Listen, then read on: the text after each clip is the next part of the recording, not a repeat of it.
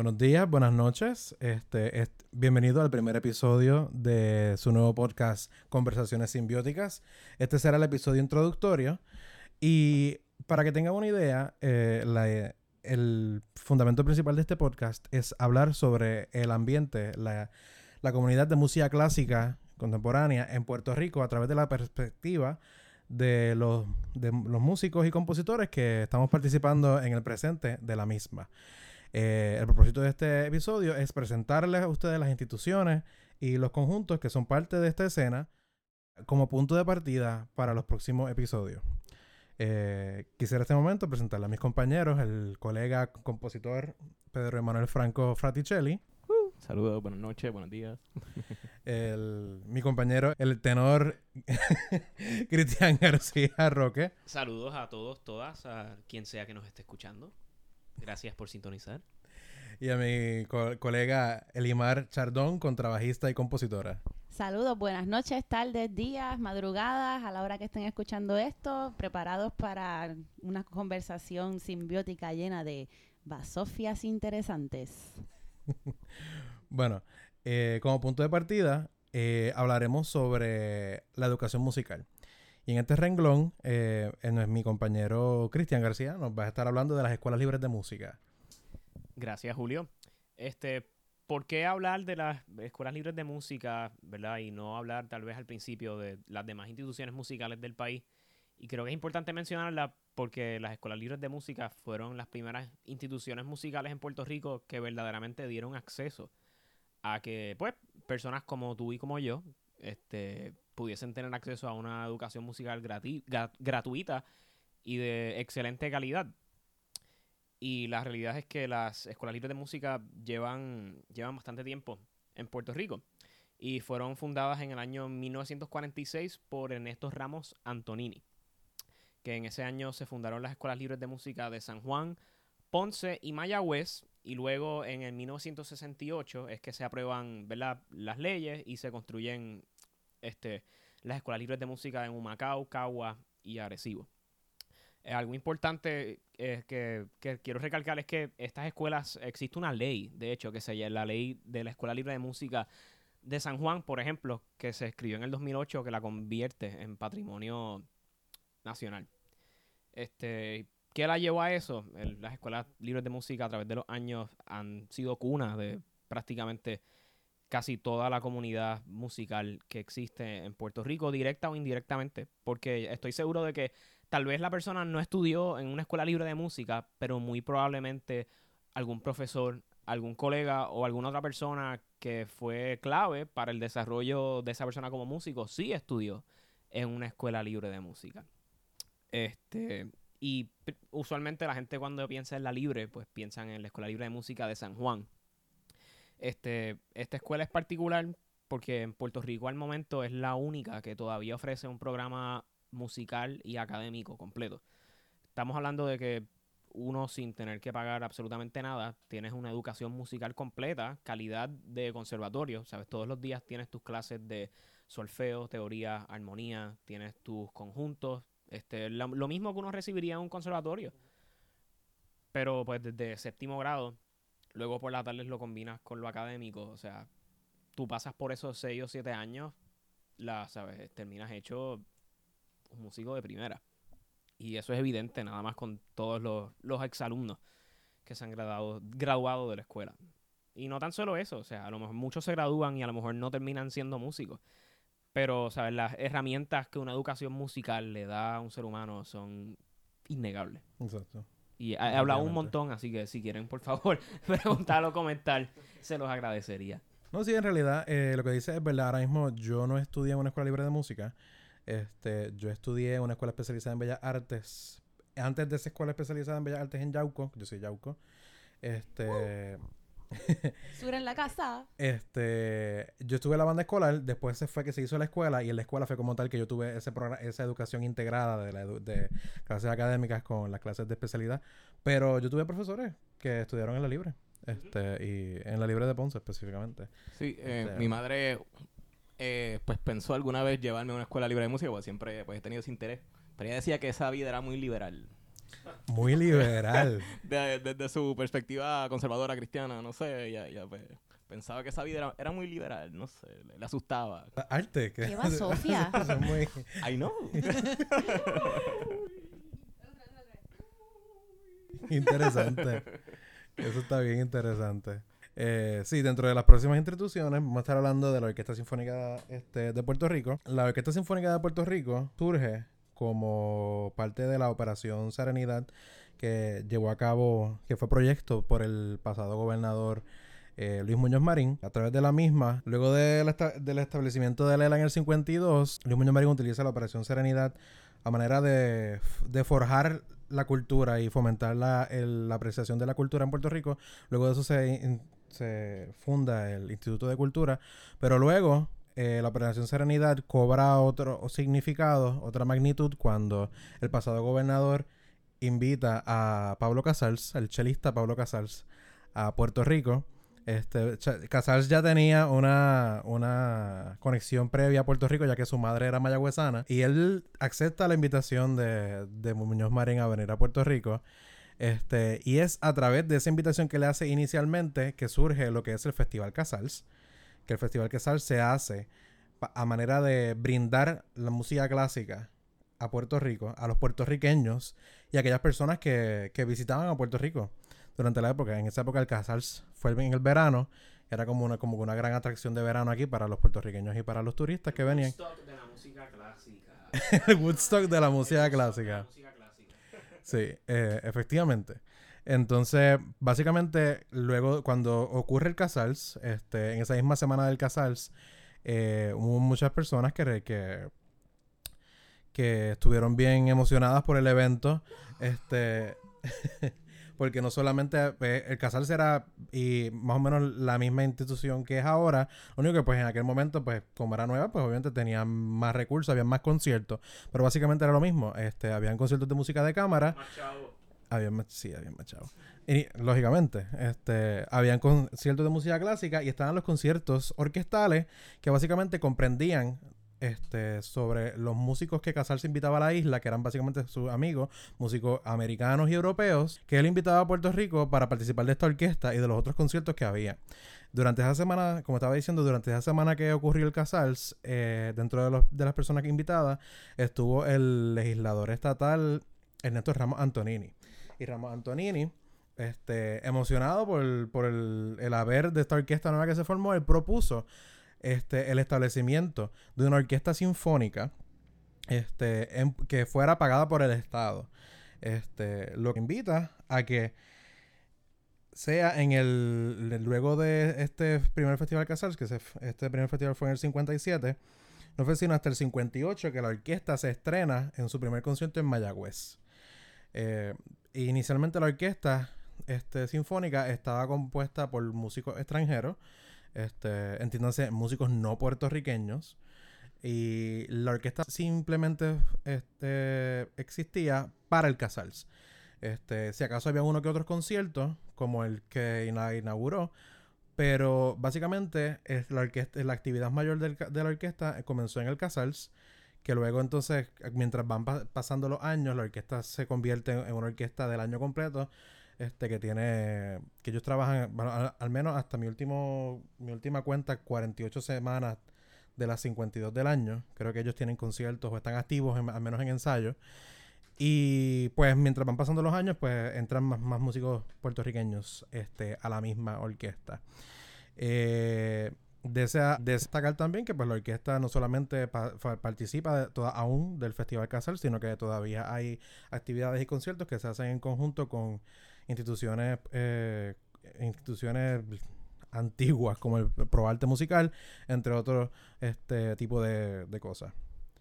Sí, e- es interesante que eh, Luis Muñoz Marín gana el 48, pero ya desde el 47 había una operación mano a la obra, que era una división que se, se encargó de educar a la comunidad. Y a través de eso... Coger a los chavos y votarle en contra. No, la cosa es que se estaba creando, ¿verdad? Todavía no, no existía el ELA en sí, el, el Estado Libre Asociado, pero se estaba creando y hubo con un colectivo, hubo un- una agrupación de, de artistas de distintas ramas, ¿verdad? Y se estaba intentando crear una, eh, una identidad, un nacionalismo, ¿verdad? Y, pero era un nacionalismo bien conservador. Era, pues, ¿Conservador en qué sentido? Exacto. ok, música clásica. Europea. Exacto. Se, se intentó crear un nacionalismo en base a uno... ¿Cómo lo...?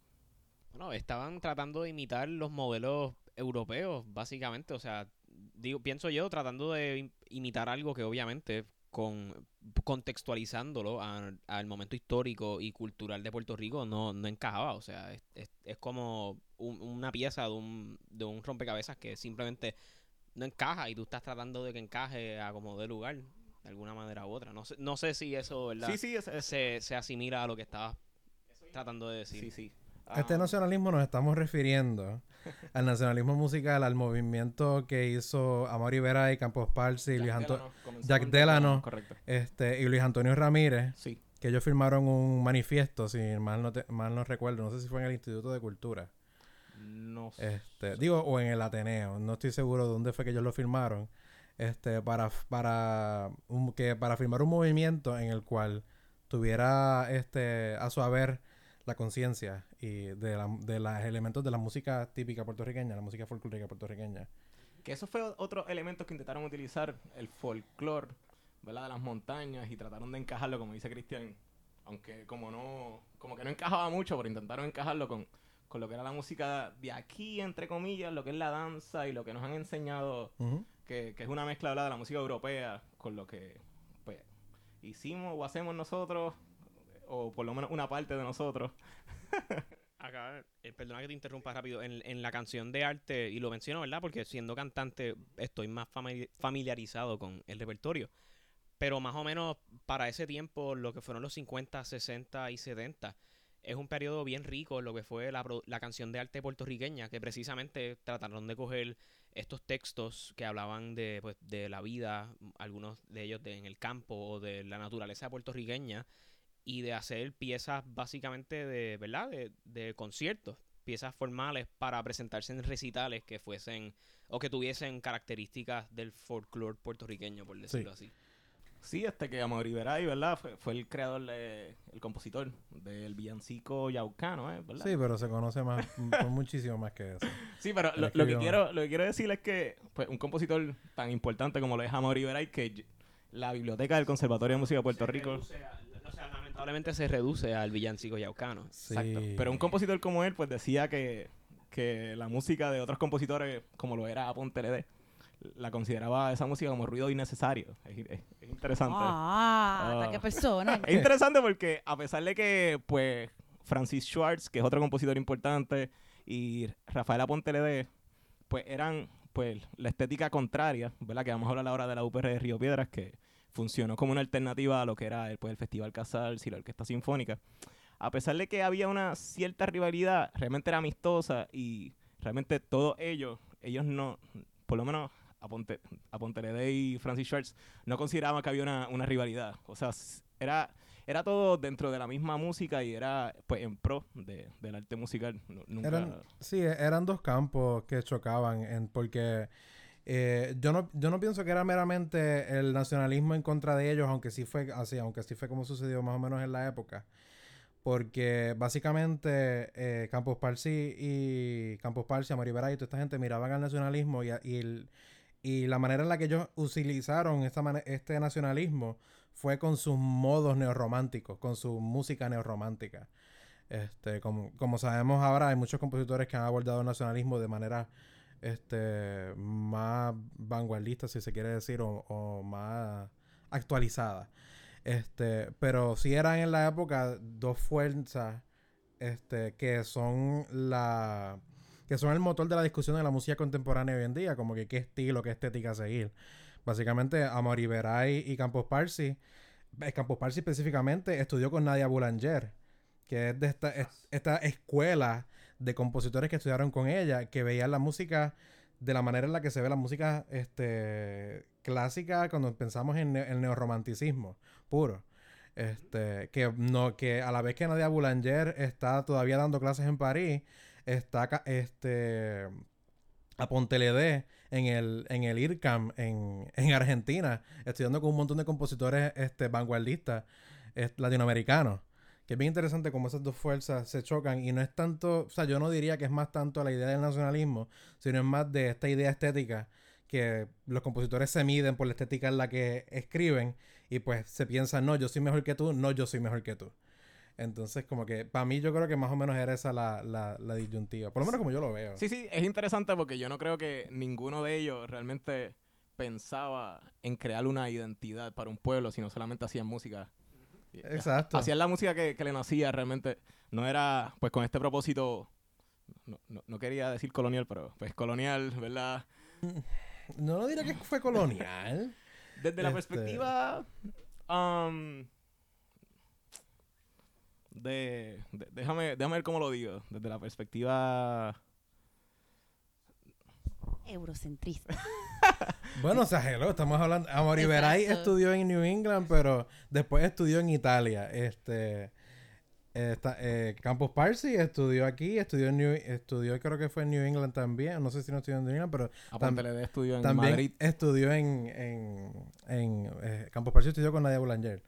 Este, la mayoría de estos compositores y el- venían de estudios fuera y pues obviamente el eurocentrismo es algo, es algo, punto. Sí, aunque había nacionalismo americano, americano, o sea, de a Latinoamérica y, y todo, todos los países de América, no estaba en, tan institucionalizado como está hoy día. De hecho, la OPR, que estamos hablando de ella, es una de las primeras instituciones universitarias en establecerse en, en, en el área del Caribe y Latinoamérica.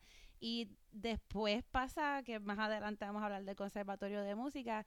eh, ahora es básicamente la institución mayor de música en el Caribe y Latinoamérica, así que es como, no hay todavía, no se ha creado este una institución nacionalista eh, musical que digamos que pueda seguirse esa escuela en este momento, que pues por eso vamos a darle la excusa de el eurocentrismo. Wow, eso, eso, Sí. eso- eso es intenso. Sí, ¿no? Y el eurocentrismo es algo de lo que pecamos todavía, o sea, más lo que estudiamos en conservatorio. Claro, o sea, también hay que, hay que entender que hasta cierto punto no es posible uno olvidarse o desligarse al 100% de eso porque pues somos, somos producto de una colonia que estuvo bajo el mando de España por más de 400 años y ahora seguimos siendo una colonia, lo único que pues ahora no es España, es Estados Unidos y esto es un hecho, la persona que no esté de acuerdo con esto pues basta con simplemente buscar lo que la ONU ha dicho por los Ujú. pasados este 40 años. Then again, como lo que la ONU dice, a veces también no importa, el mundo está lleno de gente bien loca. Este, pero sí, sí, es cierto. Este, pero que, o sea, es, es producto también de quienes somos como puertorriqueños. O sea, es eso, esa, esa mentalidad hasta cierto punto de, de, o esa vista particular hacia lo que viene de Europa, es- está engranada básicamente en, en nuestra maquinaria, por decirlo así. Sí, en todo lo que hacemos, en todo lo que vivimos, en todo lo que creamos, hablando de la música, ¿verdad? Am, nada, pero entonces pues hablando ahora de la Yupi para caer dentro Y de la- caímos en la lluvia. Exacto. Luego de toda esta, ¿verdad? toda esta, todas estas instituciones como lo fueron la Orquesta Sinfónica, el Festival Casals, am, las Libres, el Conservatorio, aunque no hemos hablado, pero eh, iremos a hablar. Am, pues nada, en- está la UPR de Río Piedra, que aunque no tenía un departamento de música hasta el 65, ¿verdad? Hasta 1965, pero ya con ya tenía ya de por sí tenía un coro, ¿verdad? Dirigido por Augusto Rodríguez, que estaba haciendo escante y que eh, ganó premios y, y que viajaba y pues que, que se cimentó y poco a poco, ya en el 65, pues se crea el, el departamento de música y para el 71, o sea, cinco años después, el director era pues el, el compositor Francis Schwartz, que hemos estado hablando de él, que fue un compositor que, que rompió esquemas con, con su tema, ¿verdad? Con su concepto del poliarte, que era pues un concepto contemporáneo que se era muy influenciado con la escuela de Nueva York de los 50, de, de Masiunas y luego John Cage, que John Cage estuvo en el 82 aquí en, en la UPR Río Piedra, que estuvo en el 82 y se hizo la semana de John Cage. Um, entonces la, la UPR, ¿verdad? Como siempre, rompiendo esquemas ideológicos y, y de todo tipo, pues funcionó como la alternativa pues perfecta, ideal, experimental, contemporánea y que necesitábamos y que necesitamos todavía en el presente. Em, pues la UPR ha funcionado y seguirá funcionando, esperemos, si, ¿verdad? Si, si el gobierno, pues, pues yo, yo no creo que el gobierno, sí, yo no creo que el gobierno la cierre, no, no lo vamos a permitir porque realmente es un motor que necesitamos como, pues, como ciudad, como, como personas, como... Bueno, no cerrarán la, esto es un temita aparte, pero no cerrarán la universidad como tal, pero empiezan a quitarle los fondos a programas claves como filosofía, eh, humanidades, dentro de humanidades música. Así que es como, como una... Bueno, y a despedir maestros como lo fue exacto, Andrés. Mojica, que, que lo despidieron El- reciente, El organista de la el universidad. organista, y despidieron muchos profesores también de danza, De danza también, sí. y eliminaron cursos de danza y es como yo, Es poquito a poco. exacto Interesante porque vivimos en una sociedad de consumo, donde todo lo que se fomenta es el consumir, el comprar, el uno llegar a la casa del trabajo y ver Netflix o escuchar música. Constantemente queremos consumir arte y lo primero que recortamos precisamente son los programas, los, los programas en las universidades que nos permiten educar y, y darle acceso a que personas puedan desarrollar sus talentos y crear este tipo de cosas que estamos tan acostumbrados a consumir y que pues hello, el arte es algo necesario para, para vivir. O sea, que, que es absurdo. sí es una agenda contra lo local realmente porque vienen pues otros artistas como lo es Luis, Ma- Luis Manuel Miranda verdad que Bueno, él es técnicamente puertorriqueño. ¡Eh, promesa! I know pero eh, él él ahora en mayo pues tiene otra obra verdad y va- la va a traer él y eso está eso está muy bien ¿Qué obra va a presentar en mayo? In- Into the Heights algo así se In the llama. Heights. In the Heights ¿Van a presentarla? La van a presentar aquí en, en mayo del año que viene. La cosa es que la presentan como el super proyecto, pero pues proyectos locales. Que, Lo, lo cercenan. Exacto. Entonces, ¿qué, qué- cuál es el mensaje? ¿Qué, qué es lo que realmente pues se, se busca? Sí, es más como sí, una contra de lo local. Pero eso, volviendo a la colonia que dijiste ahorita, que mencionaste ahorita, es, es un colonial de para mantener a los colonizados en un estado inferior, porque un estado inferior es más fácil de manejar. Así que todo lo que es nuestro vale menos que todo lo que venga, por ejemplo, de la metrópoli, como es el caso de Lin Manuel Miranda, que será puertorriqueño, pero está establecido y aliado con la es, es interesante que el mismo Francis Schwartz, el compositor que era director del departamento, en, pues realmente es una figura sumamente importante y está viva todavía entre nosotros. y- Uh, Y, Francis. y sigue con el mismo, ¿verdad? Con el mismo ímpetu, el mismo espíritu de, de lucha y de, pues, de querer ver las cosas mejor. Um, um, es interesante que desde los 60, que él escribía para el, el- ¿cómo era el? San Juan Star. El San Juan Star.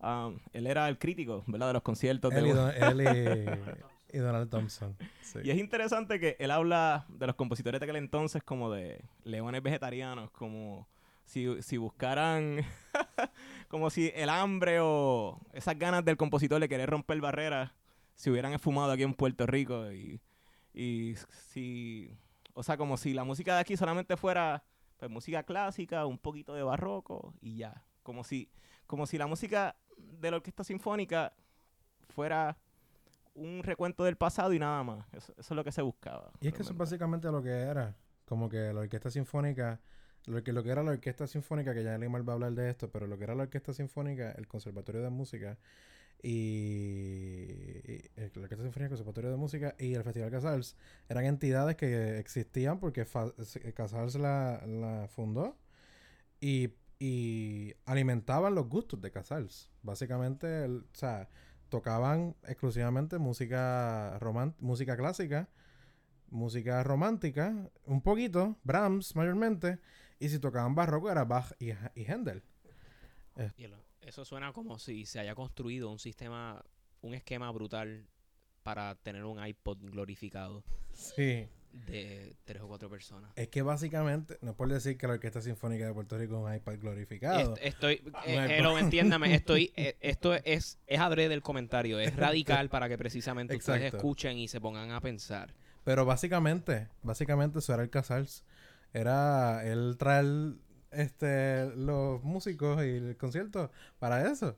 Entonces, pues, va en contra a lo que es entonces lo que Pedro está mencionando de lo que los compositores de esta época hacían en la UPR.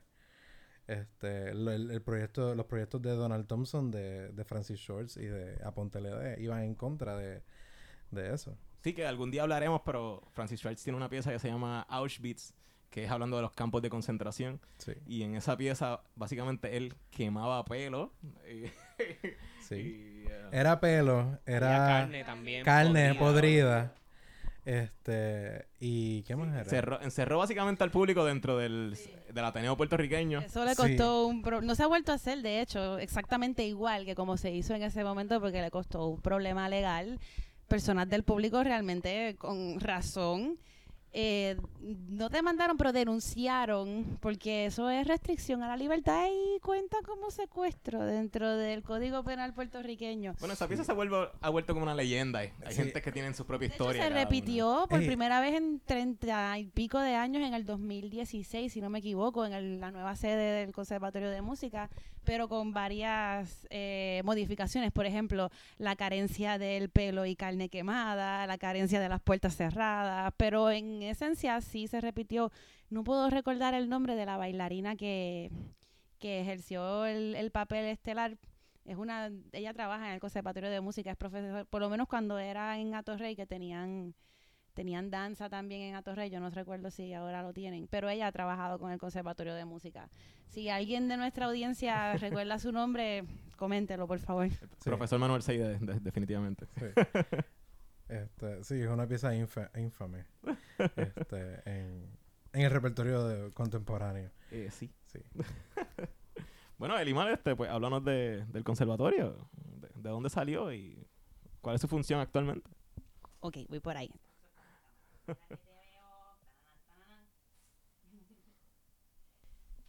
Bueno, antes de hecho, antes me voy a tomar la libertad de antes de hablar del Conservatorio de Música, quiero retomar el tema de las escuelas como las libres de música, porque a pesar de que las escuelas libres de música son un pilar de la educación musical en Puerto Rico, hay otro tipo de instituciones, porque las escuelas libres de música le pertenecen al sistema público de educación del país.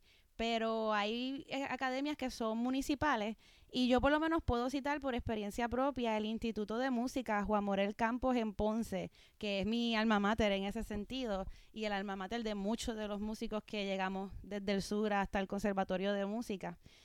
Esta institución musical este, es del gobierno municipal de Ponce y su primer director fue el prócer, el prócer de, que fue radicado en Ponce, Librado Net Pérez. La escuela fue fundada en 1947 bajo la administración municipal del alcalde Andrés Grillas Casalas.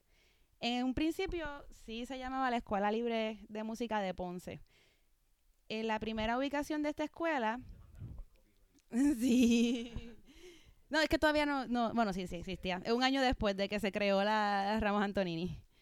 Eh, esta fue la sede donde yo estudié, la sede original está, todavía existe, está en, en la antigua sede del Liceo Ponceño en Ponce, que antes era una escuela solo para niñas. Y esto es en la calle Cristina del, del municipio de Ponce, bien cerquita, bien cerquita de, de la Plaza de las Delicias en Ponce. Y no voy a seguir hablando de eso porque me, me emociono, me emociono con la historia de Ponce. Ponce, Ponce. Ah, tú dices el pastelillo de guayaba, claro, riquísimo. Pastelillo de guayaba. riquísimo, hojaldre con azúcar 10X por encima. Entonces, es en 1977 que el nombre de la Escuela Libre, de Música de Ponce cambió a Instituto Juan Morel Campos, que es en honor al conocido compositor y director de orquesta de Ponce. Él también fue compositor, muchas de las danzas famosas son de Juan Morel Campos. Eh, exacto. Sí, imagínate, ni yo tenía ese dato. pues continuando, el, el crecimiento del número de estudiantes eh, y el aumento de la demanda en esta escuela, porque también volvemos a una escuela gratuita. Bueno, se pagan 5 dólares anuales como cuota de mantenimiento. ¡Wow! Eso es casi gratis. Sí, exacto. 5 dólares anuales. Pues en 2008 se muda a su nueva sede, que es un edificio que perteneció un tiempo, fue el, nuevo parque de bombas, o sea, el nuevo la nueva sede de los bomberos. Los bomberos a su vez tuvieron otra nueva sede que se mudó un poquito más a las afueras del municipio. Y su antigua estructura, que no tan antigua, fue pasó a ser entonces parte de la extensión del Instituto de Música Juan Morel Campo, justo al lado del Teatro La Perla en Ponce. Y de hecho el Instituto de Música está justo detrás del Teatro La Perla en Ponce. Entonces, del Instituto de Música, que fue mi alma mater en, en cuanto a educación musical, de hecho hay que destacar que ellos reciben estudiantes desde el cuarto grado. Así que si usted del área sur nos está escuchando, pues ya sabe que si su hijo está en cuarto grado más o menos, ya puede ir apuntándolo en la educación musical gratuita, educación de calidad que directamente del conservatorio, de, perdón, directamente del Instituto de Música, por lo menos mi persona pasó entonces a estudiar al Conservatorio de Música, que en las instituciones públicas del país es la mayor institución de educación musical superior, o sea, estudios universitarios. A nuestros compañeros músicos, no sé quién le ha pasado, que te preguntan, ¿y dónde tú estudiaste en la universidad? Y tú le dices, pues Conservatorio de Música de Puerto Rico, y ellos te dicen, ¡ah, es una universidad! Sí, sucede todo el tiempo. Relate. Pues hoy día el conservatorio está ubicado en, en, la Ponce de León, en la avenida Ponce de León, en Miramar, aquí en San Juan, Puerto Rico. Eh, ofrece grados tanto en música clásica como, música, como jazz y música caribeña y composición. Y también educación musical. En cuanto a en cuanto pues a las andanzas del Conservatorio de Música, ha sido anfitrión, de varios músicos internacionales, tanto estudiantes como profesores. De hecho, hoy día, como dije ahorita, hoy día el Conservatorio de Música es la mayor institución eh, musical en el Caribe y en Latinoamérica, así que está plagado, en buen sentido, de estudiantes del extranjero que pues que buscan que buscan lo que tenemos que ofrecer. Nada, punto y aparte. pues el, la, la relación con el movimiento de música clásica en Puerto Rico incluye la Orquesta Sinfónica y el Festival Casal, porque esta, esta institución se crea, ya como bien mencionaron, la Orquesta Sinfónica de Puerto Rico empezó siendo de músicos que son extranjeros, no puertorriqueños, pero se crea el Conservatorio de Música con la meta de crear una nueva generación de músicos puertorriqueños que nutran a la Orquesta Sinfónica y a su vez al Festival Casals. Entonces, un poquito de la historia del conservatorio. Se está tratando de crear un conservatorio desde la época de la colonia española. Ha habido varios intentos. Por ejemplo, bajo el gobierno de España, el primero de ellos dio resultado a la Academia Musical del municipio de San Juan en 1871, pero esta solo duró tres años.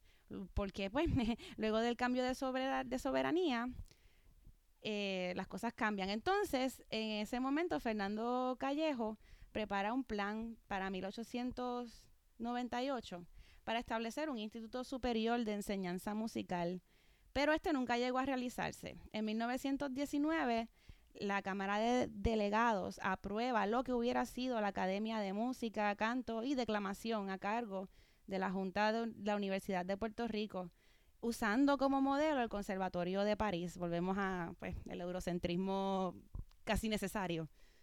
A pesar de a pesar de contar con el aval de la Cámara, el gobernador impuesto, digo, digo, el gobernador Arthur Jagger vetó el proyecto. A pesar de eso, la idea del conservatorio siguió pues ganando seguidores. Entre los que más ayudaron a promover la idea fueron Felipe Gutiérrez y Espinosa, Ana Otero, Braulio Dueño Colón, Julio Arteaga, Francisco Verari, el mismo Fernando Callejo. En 1921 a la lucha se unen Aristides Xavier, Trina Parilla de Sanz y el tenor de los reyes y el rey de, y el rey de los tenores, Antonio Paz. muy bien durante los próximos, por si acaso no escucharon bien, Antonio Paoli. Durante Visiten el Museo de la Casa Paoli en Ponce, excelente lugar. Y si quieren conocer más de, del distinguido cantante, pues ahí está disponible y es completamente gratis. Perdona que Durante te interrumpa, los próximos, este, pero ah, si mal no recuerdo, Amalia Paoli llegó a tener una, una como que una academia, ¿verdad?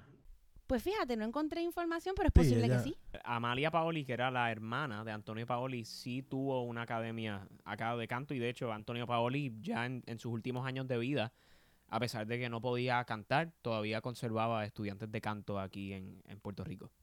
Sí, que es un dato que me, que me acordé. este, Excelente. En el momento. Continúa. Eh, No, excelente, exacto. Ese tipo de cosas hay que recalcarlas para que la gente vea que aquí sí se hacen cosas. Eh, pues seguimos. Durante estos 15 años, los, los principales precursores de la idea, ellos fueron, estos mencionados, fueron los principales de, precursores de la idea de crear un conservatorio de música en Puerto Rico. Seguimos brincando en el tiempo, al 1931, es la hija de Julio Arteaga, la señora Genoveva de Arteaga.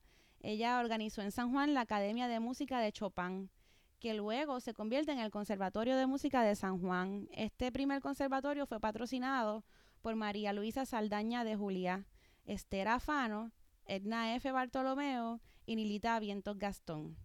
El logro más notable de esta institución fue la producción de la ópera, de la ópera La Bohème de Puccini. Eso fue el 11 de diciembre de 1935. La productora y directora musical fue la mismísima Genoveva de Arteaga. Seguimos brincando en el tiempo. En 1969 hubo también otro intento para crear un conservatorio de música, esta vez por parte del Puerto Rico Junior College, pero este solamente duró dos años por, adivinen qué, dificultades económicas. Qué raro. El actual Conservatorio de Música de Puerto Rico fue creado a finales de la década de 1950, con, eh, el manda con la eh, Orquesta Sinfónica como parte de la Operación Serenidad, un proyecto del entonces gobernador Luis Muñoz Marín para efectivamente establecer un organismo e infraestructura para el desarrollo de la cultura y la educación en Puerto Rico. Pero a pesar de la creación del proyecto Serenidad, en sus orígenes el conservatorio no estaba eh, concebido con este proyecto, pero pues a lo largo del tiempo se pudo demostrar la necesidad de una institución que alimente la orquesta sinfónica, así que pues como parte de esa misma operación Serenidad se crea el Sí, que conservatorio es de interesante que. Alexander Schneider, que era el director, ¿verdad? De la orquesta en aquel Ejecutivo, momento. eh, sí. director ejecutivo es que... Eh, director artístico.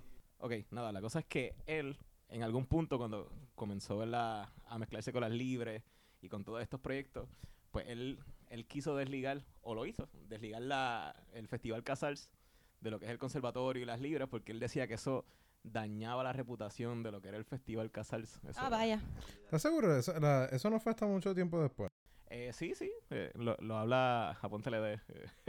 Sí, porque este es algo que sucede, que sucedió más después para asegurar la ¿cómo es que ellos decían? la la, la autonomía del conservatorio. Este, Ah, sí, ellos se mismito, ellos sí. se desligan de, de la de, porque en aquel momento en el mo- al momento de su fundación el conservatorio era parte de la Del mismo de la- proyecto de la sí. sí, pero de la Corporación de. Artes Musicales. Ah, exacto. no de la corporación. Bueno, sí, exacto. que la Corporación de Artes Musicales, que en sí misma la Corporación de Artes Musicales pasó a ser parte del de, ¿cómo, era que, ¿cómo se llama? La, eh, el Fomento Industrial. Sí, la compañía de Fomento Si no me Industrial. Sí. Eh, sí, es la misma. Es el mismo del Festival Casals. Es todo es como la misma entidad que cambia de nombre. Pero hay- Hay como una entidad ahí que, que, que es como una sombra de una sombra, como dice Apóntale de. Único país en el mundo que necesita un, institu- un instituto que le diga qué es su cultura. No, pero bueno, eso es aparte. Eso es otra discusión. Ese es otro episodio. Sí, otro episodio.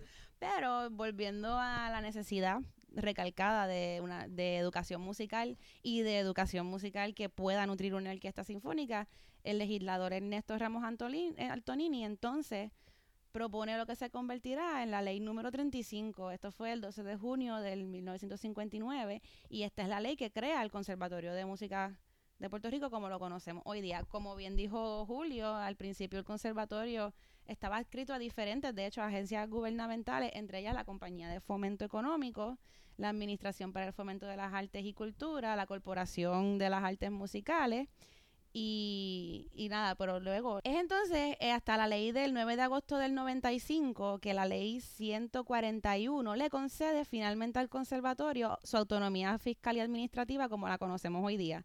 convirtiendo el conservatorio en una corporación pública regida por la actual Junta de, Directores, de Directores, quien es designada por el gobernador y aprobada por el Senado de Puerto Rico. Eh, ¿Hablamos un poquito del campus o ya estamos bien con el Conservatorio de Música? Estamos bien. Estamos bien, sí. Basta con pasearse por el, eh, la, el- por la Ponce de León, específicamente el tramo en Miramar para... Ah, bueno, pero para, por aquello de, de la nostalgia, antes estaba ubicado en la calle Rafael Lamar, en Atorrey, y eh, no queda nada en pie hoy día de esa estructura. No. Pero por lo menos yo estudié en ese en esa antigua sede. No queda ni el Zeppelin que No queda cerca. ni el McDonald's, ¿ok? No queda ni el McDonald's. Sí, es interesante también que, a pesar de que ha pasado ¿verdad? todo este tiempo, como quiera todavía quedan los fantasmas. En la Junta todavía está eh, Ma- Marta Casals, ¿verdad? Está- Marta Casals y Stomain. ¡Oh! Este, hay que... Sí, que desde, desde los 50, del 48, ¿verdad? Para acá. Inmortal. Sí, está- están los mismos, las mismas personas detrás de las mismas compañías, con otros nombres, pero son la misma gente, ¿verdad? Me Interesante. pregunto si habrán espejos cuando se reúnen. Yo creo... This is so goth. Sí, eh, Pero bueno, quiero mencionar primero por encimita las, las agrupaciones que tiene el Conservatorio de Música. Ah, claro, claro. sí, que, que, pues que son básicamente lo que prepara el mundo de, de la experiencia musical profesional, que son la banda de conciertos del conservatorio, la orquesta sinfónica del Conservatorio de Música y el coro de conciertos también, que son pues son instituciones que han, han ganado renombre por lo menos a nivel de Puerto Rico y Estados Unidos. Y la Big Band. Y la Big Band, perdóname, seguro, seguro. Que ese, ese, ese, ¿cómo es? Ese programa se abrió en el 2004.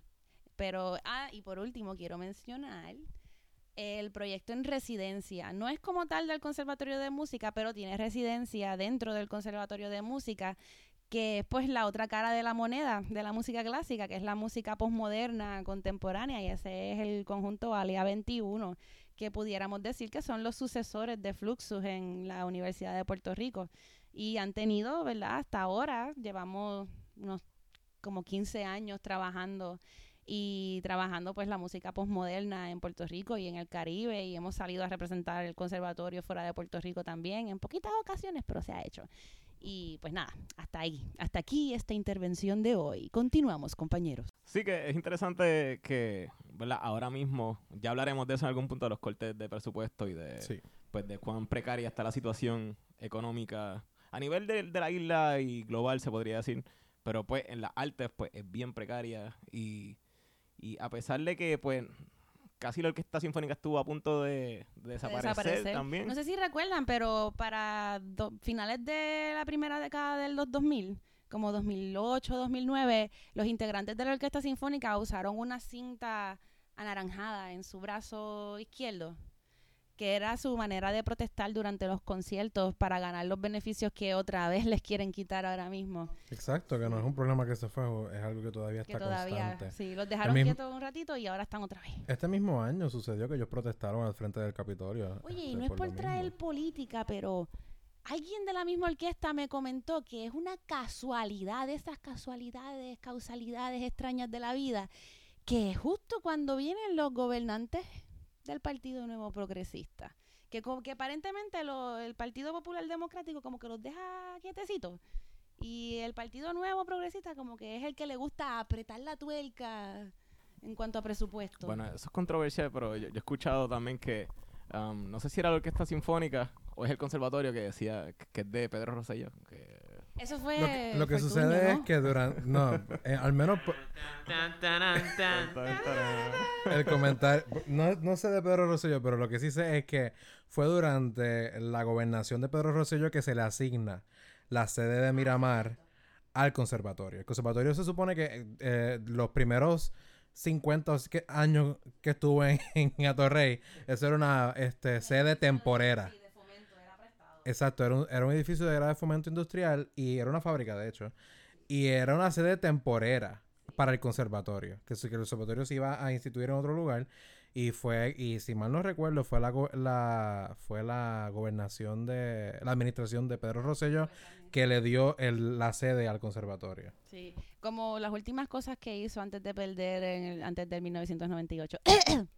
Nada, lo que quería lo que quería decir es que a pesar de que la Sinfónica se ve en su peor momento, hay cosas buenas como lo, lo es que han incluido música de compositores puertorriqueños en cada uno de sus conciertos. Exacto. A pesar de que sus conciertos se han, se han visto reducidos, porque básicamente están haciendo un concierto por mes, que eso es, pues, es bien poco, es una cosa... En comparación a la temporada del año pasado. Es sumamente inaceptable, yo diría, pero por lo Sí. menos, pues, dentro de las circunstancias, ¿verdad?, precarias que, que está viviendo actualmente nuestra orquesta, por lo menos, pues, tenemos esa, ese rayito de luz, ¿verdad?, que tenemos música de Aponte LD sonando, música de música de compositoras jóvenes, que lo es como Angélica Negrón y lo Yo- es Uh, Angélica, yo estudié con ella. Yo no sé si ella se acuerda de mí, pero yo estudié con sí. ella. este, este compositor Iván Rodríguez, que se va a tocar también Rodríguez, este año. Exacto, próximamente.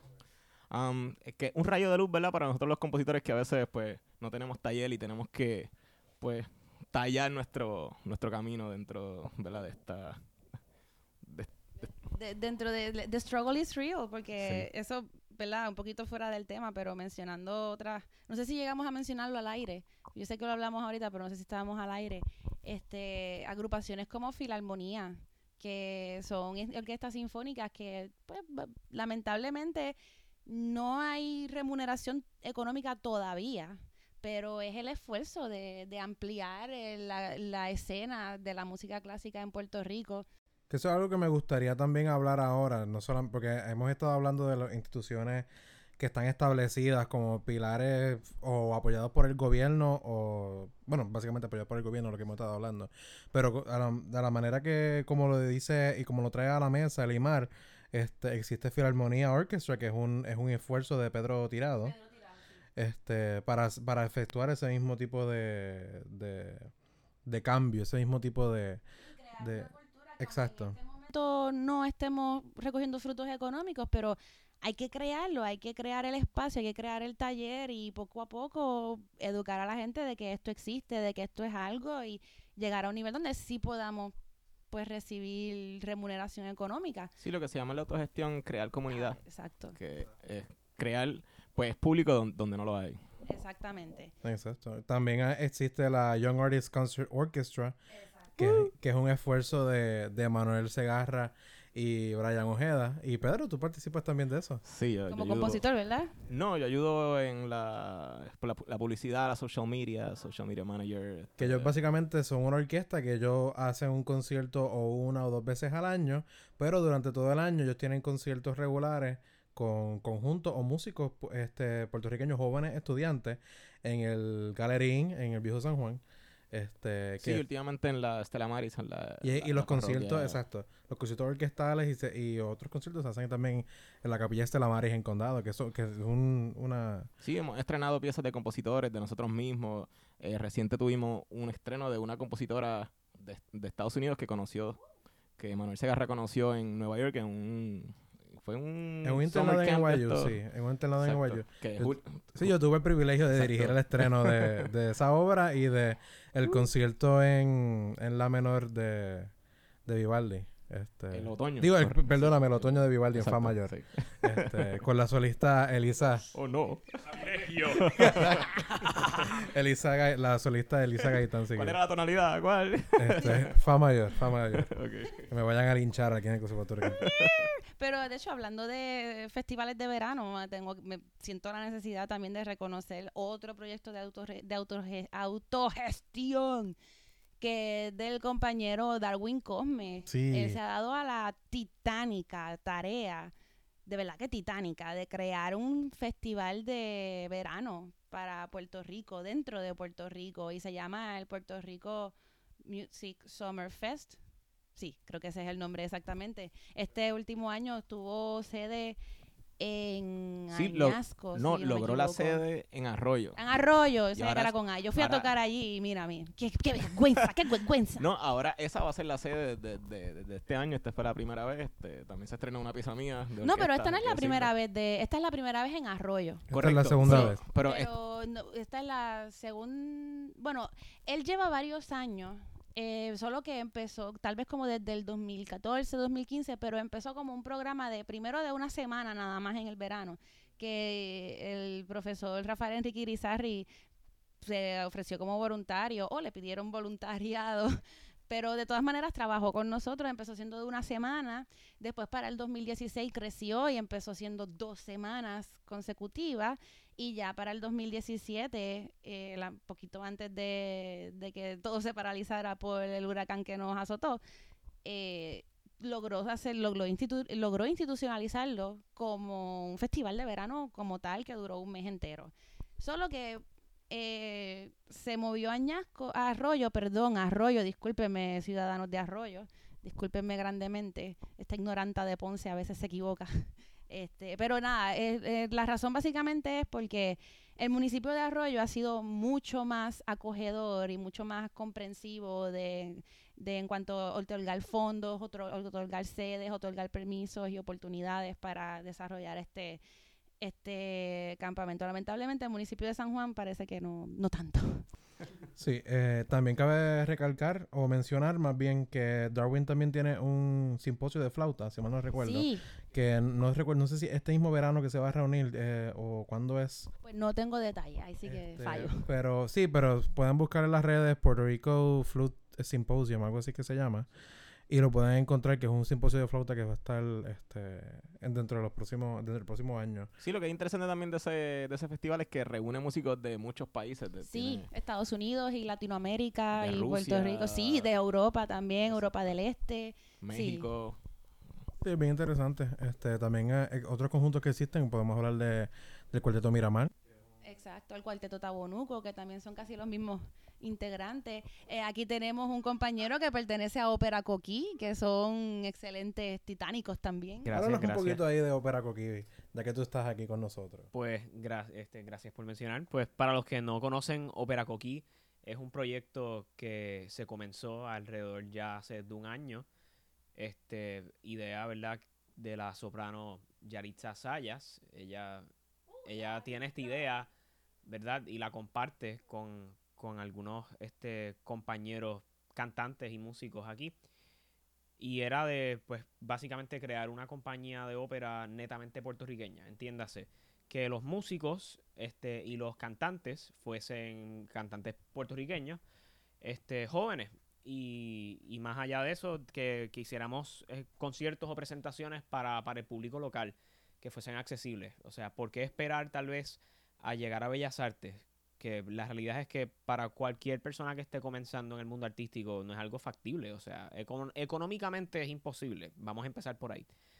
Así que nuestro, ¿verdad? nuestro enfoque es este, espacios tal vez más pequeños. Hemos, de hecho, nuestra primera presentación fue una barra. Y fue un show que se llamó, se, se llamó Historias en un bar.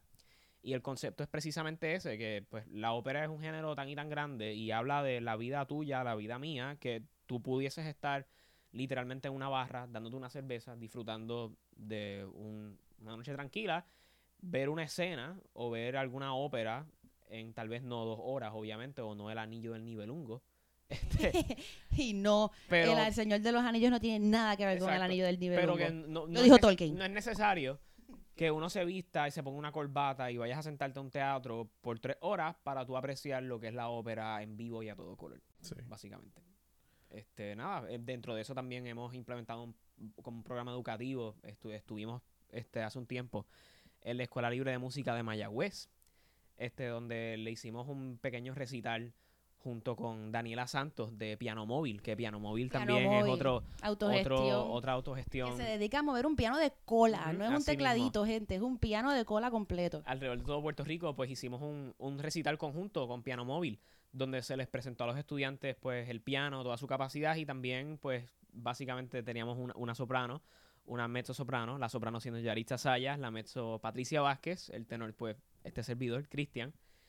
Y nada, se le presenta a los niños qué es la ópera, qué puede decir la ópera, qué es la canción de arte, por ejemplo, y pues es, es cuestión de que ellos simplemente sean expuestos. Uno a veces no piensa en, en el impacto que un concierto puede tener en la vida de un niño de 5 o de 6 años. Yo recuerdo la primera vez que yo fui a ver una ópera, tenía fue porque nos regalaron los boletos, jamás y nunca me iba a imaginar yo que eso me iba a tocar y lo fui y ese fue el momento en que yo decidí, mira, esto es lo que yo quiero hacer por toda mi vida. O sea, sabrá Dios cuántos conciertos de todos estos programas de autogestión que hemos mencionado han tocado la vida de un puertorriqueño o puertorriqueña y, ¿sabes? Le han cambiado por completo su, su visión del mundo o otherwise. ¿Sabes? Suena exagerado, suena far-fetched, suena como la, tra como la trama a lo mejor de una película bien idónea, pero es cierto, o sea, eso- uno no piensa a veces en la gravedad de, de esos momentos o la importancia que nuestro trabajo como músicos o artistas tiene. Sí, que destaca es la importancia que le queremos dar al arte y toca a la fibra de lo que se va a tratar este podcast. Porque básicamente estamos hablando de instituciones, estamos hablando de esta comunidad de música que... Y estamos hablando principalmente de, de, una, de un arte que ah, busca relacionarse al público y nosotros buscamos que el público se relacione con ella para que entonces nuestra sobrevivencia pues sea factible. Que haya simbiosis. ¡Oh! Exacto. Esto no es basofia, gente. Sí, o sea, no es una interpretación vacía, tiene un impacto social real en las personas y es un cambio que necesitamos y que pues no puede morir. De hecho, hay que, ¿verdad? No tenemos tiempo para hablar de todas esas eh, organizaciones, pero hay más organizaciones también corales y orquestales como el Orfeón San Juan Bautista, que también tiene, eh, tuvo un tiempo las cuerdas del Orfeón, ahora mismo tiene pues su pequeña orquesta de cámara, tiene esta coralia de la UPR. El coro Ascendit. Exacto. Coro de niños. Exacto. El, el, bueno, esto es parte de la Escuela Libre de Música, pero el coro de la Escuela Libre de Música y el coro de conciertos que también se dedican a, ¿verdad? Salir fuera de Puerto Rico y representarnos en alrededor del mundo. Es una escena, es una escena burbujeante, es una escena viva, es una escena que está eh, esto suena cliché, pero luchando, luchando para mantenerse a flote y, y a pesar de que no, no genere el recurso que los músicos o cantantes o compositores necesitamos para vivir y tenemos que trabajar un trabajo de 8 a 3 o de 8 a 5, eh, pero lo hacemos y está burbujeante y está, está, está. Porque no solamente es música clásica, es música contemporánea, como es otra vez Alia 21. Pero básicamente, eso que tú, tú dices que, que no. Que pues obviamente en el momento tenemos que estar buscando otros trabajos. Porque no podemos ahora mismo en este momento quizás subsistir o no hay un, Sí, un el, ente. el banco no, hace, no acepta cheques de exposure. Sí, este, exacto, pero para eso son este tipo de oportunidades, este tipo de proyectos de autogestión y este mismo podcast, no solamente para, para, para hablar sobre la gente y sobre las- lo que estamos haciendo este arte, sino para exponernos, para conocer a personas, dar a conocer nuestro arte y que la gente adquiera mayor comprensión y mayor este, conciencia sobre lo que es esta comunidad de música que no mucha gente tiene tanta conciencia. Este, bueno, llegamos al final. Este, Sí. este es nuestro episodio introductorio. Le quiero dar muchas gracias por escucharnos. Le quiero dar gracias a mis compañeros, Pedro Manuel Franco Fraticelli. Saludos, ha sido un placer. Buenas noches, buenos días, whatever. Pero ¿dónde te podemos conseguir a las redes a ti? Um, búsquenme en Peter Franks 7 con K en Instagram y no, no me busquen en Twitter. Y me pueden buscar en Facebook. Eh, por ahora eso, eso es lo que tengo. Tengo un SoundCloud, pero... ¿Cómo te llamas en Facebook? A Pedro Emanuel Franco Fraticelli. Es un nombre un poquito tal- largo, pero de- debo ser el primero que salgo. Te- tengo... Estoy como vestido del Joker. Me, me van a reconocer. Cristian García Roque, ¿dónde te podemos conseguir a ti en las redes? Pueden buscar en Instagram Tenor Boricua. Bien fácil, bien facilito. No hay, no hay mucho contenido en el Instagram, pero pronto viene por ahí, exacto. Las redes sociales no son mi fuerte, pero day by day. Qué patriótico. Elimar. Pues a mí me pueden conseguir en Facebook. Mi nombre es como Pedro, mi nombre completo, Elimar Alicia Chardón Sierra. Esa es mi página en Facebook. También me pueden encontrar en Instagram como Caribbean Goth Metal. Sí, eh, esa es mi... Exacto, obvio, obvio. Deja que hablemos de las subculturas y, y de todos estos géneros. Este, pero nada, por si acaso, Caribbean es con 2B, eh, que me ha pasado ya previamente. Así que pues ya saben, Caribbean Goth Metal.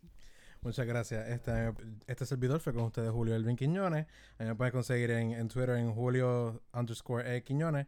Instagram bajo el mismo nombre. Y Julio Quiñones Music, si quieren conocer mi música, mi blog, este, Músicas Inservibles, que es un blog que hablo de una temática similar a la del podcast, pero de manera escrita, reseñas a conciertos y todo ese tipo de cosas.